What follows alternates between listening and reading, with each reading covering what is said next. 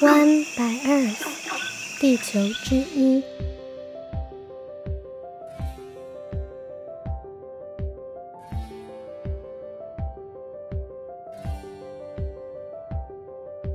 Hello，大家好，我是与大自然稳定交往中的小一。过年放了九天假，不知道大家做了哪些事情呢？假期结束前，主播和家人到山里面露营。虽然下着雨，但看雨像光条一样沿着帐篷的边缘流动，听雨打在叶子上的声音，走在小雨中，皮肤细细凉凉的触感，闻着雨特有的气味，还摘下了一片野生的车前草品尝。视觉、听觉、触觉、嗅觉与味觉，我们的五感是我们认识这个世界的基石。特别是嗅觉，又被称为是最古老的感官。今天就让我们从嗅觉进入森林疗愈的世界吧。那我们要开始喽。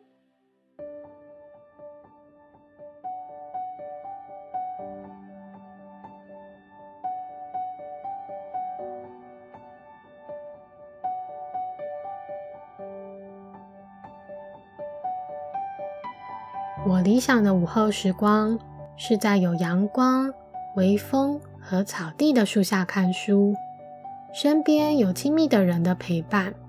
我们的专注在书本、树叶间洒下的光影与松鼠的身影之间流动，偶尔向彼此分享书中的片段，并拾起身上的落叶在指尖摩擦，享受那树木芬芳的气息。这棵陪伴我的树，通常是一棵樟树。有天夜里，我陪家人去取遗忘在公司的物品，两个人骑车在大路上急急的飞驰。突然间，一股熟悉的气味随风飘来，那急躁的心情也跟着安静下来了。我望向两旁的路树。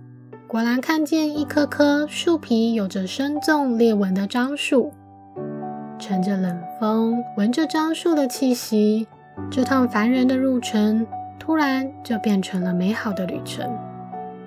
在归途中，我与家人默默无语，却感觉很亲密，就像我们在树下看书的时光。树木除了可以让我靠在上面看书。成为孩子们的游戏天地，还能够降低温度、净化空气，并除去空气中的悬浮微粒。单单一棵树木，一年就可以吸收四点五公斤的空气污染物。二零一三年，英国科学家在兰开斯特的一条交通繁忙的街道上进行了实验。他们首先测量有多少悬浮颗粒飘落在居民的电视机上。记录了一周以后，沿着街道种了一排白桦树。一个月后，科学家再次记录了一周电视机上的落尘，并发现这些会导致过敏、气喘、肺病等污染物减少了五十 percent。有些植物啊，净化空气的能力特别特别好，但植物和树木可不只会减少污染哦，同时还能给予我们丰盛的嗅觉享宴。嗅觉与其他的感官不同，是由鼻子的神经末梢直通大脑的边缘系统。除了讯息传递的距离最短以外，也是唯一不经过视丘而能将刺激直接传到大脑中与情感和本能相关的区块的。例如，杏仁核是管理各种情绪、愤怒、恐惧、欲望与饥饿感；海马回则管理长期记忆与空间感受。下视丘主管性欲、冲动、生长激素、荷尔蒙分泌与肾上腺素分泌，还有掌管各种内分泌的大脑总司令——脑下垂体。嗅觉能够不经思考，直通大脑的边缘系统，唤起本能行为和情绪记忆。我们可以闭上眼睛不看，捂住耳朵不听，却不能不呼吸、不去嗅闻空气。不论我们是否察觉。空气中都布满了来自四面八方的气味，甚至呼吸的并不只是我们的鼻子，也包含我们的皮肤与内脏。大约在二十年前左右，科学家们陆续发现了嗅觉受体并不只存在于鼻腔中，也存在于我们的支气管、皮肤、小肠与身体的其他内脏们中。也有人研究发现，利用檀香可以刺激毛囊、增加发量，或是帮助伤口愈合。今年台湾出版了一本书《疗愈之岛》，是由植物学家杨志凯与垦园的创办者温佑君共笔的。为本书写序的植物猎人洪信介有一个小故事被记录在书中。有一次，他参与山区搜救工作时，有个落难的山友躺在瀑布边，十日不能动弹。然而获救的时候，他仍然有力气在拍照记录时比耶。洪信介不禁怀疑：如果这个人是在都市里，在钢筋水泥的建物中独自躺上十天，他还有办法这么有精神吗？他想，在山里。在那些植物身上，一定有一些什么东西，光是呼吸就能活下去。走入森林里，让全身沐浴在森林的气息当中，这就是日本森林浴的概念。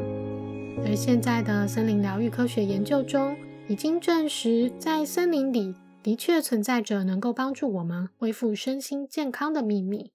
在前面几集的分享中，我们提到日本李清教授发现，在森林中散步能够提高我们的自然杀手细胞活性，进而达到预防疾病与癌症的效果。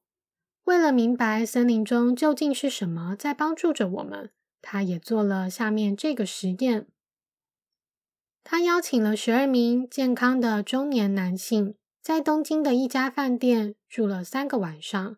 并在他们睡觉时，把日本扁柏的精油散布在他们的房间。所有的受测者都在晚上七点回到饭店，十一点上床睡觉，白天则如常工作。而且为了确保没有外来因素影响实验，他们限制受测者在研究期间只能够走平常工作时会走的距离，避免其他的身体活动。结果发现，这些受测者的自然杀手细胞数量与活性都明显增加了，压力荷尔蒙值也大幅降低。睡眠时间的提升，从另一方面也证明改善了受测者的睡眠。这些精油其实就是浓缩的植物杀菌素，也就是我们俗称的芬多精所带来的功效。芬多精 （Phytoncide）。最早由俄罗斯国立列宁格勒大学生物化学教授托金博士于一九三零年左右提出。他发现有些植物会释放活性物质，避免植物本身腐烂或被昆虫、动物所食。芬多精是植物用来抵御外敌的武器，也是树木之间互相交谈的方式。空气中芬多精的成分与浓度会依树木的种类。位置、季节、温度与天气变化都有关联。一般来说，天气越热时，空气中的芬多精会越多，并在摄氏三十度左右时浓度最高。除了日本扁柏以外，许多植物与树木都会产生对我们健康有益的芬多精。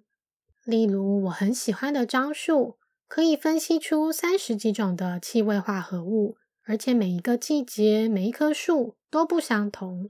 有的樟树含量最高的气味分子是我们熟悉的樟脑，但有的是芳樟醇，有的是桉油醇或是龙脑。在日本李清教授的实验中，测得最多的成分是阿法派烯与贝塔派烯，通常在针叶树林里比较多，例如台湾的红块、扁柏。孝南、香山与柳山，而台湾王生阳老师的团队则检测出台湾山区常见的柳山人工林所释放的芬多精，主要成分为阿法松烯、贝塔月桂烯、D 柠檬烯以及伽马依兰油烯。而二万大森林游乐区内的原始阔叶树林中，芬多精的组成则以芳樟醇为主。柠檬烯是市售精油中最常见的成分之一。在芳香疗法中，以柠檬烯为主要成分的香精油，通常都具有舒缓情绪、提振精神、促进血液循环以及治疗头痛的功能。伊朗、日本和中国都有小鼠实验证明，芬多精低柠檬烯用于治疗忧郁症的效果。日本更早在一九九五年就使用柑橘精油对十二名忧郁症的患者进行治疗，并发现患者所需要的抗忧郁药量显著的减少了。芳樟醇的功效呢，则有二零零六年奥地利的研究团队。他们以二十四名成年人为研究对象，发现吸入芳樟醇后，可以显著控制因为压力而产生的皮质醇浓度、心跳速率和血压的变化。意大利的小鼠研究则发现方樟醇有抗炎以及止痛的效果。二零零九年，日本一个团队发现，在压力状况下的公老鼠，在吸入了方樟醇后，降低了因为压力所提升的中性白血球以及淋巴细胞的数目，并且还诱发了一百一十五个基因表现与抑制了一百零九个基因表现。气味满布于我们的生活周遭，各种洗洁精与空气的芳香剂充斥着我们的鼻腔与内脏，它影响了我们对外界的感受。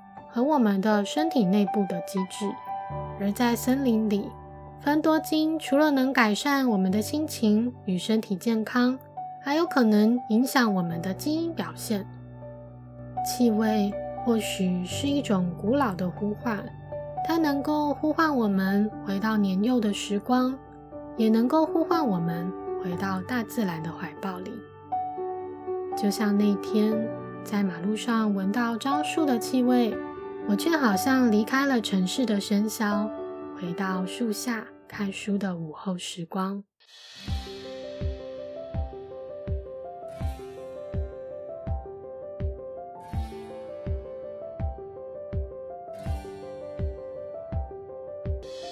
今天的节目就到这边，感谢你的收听。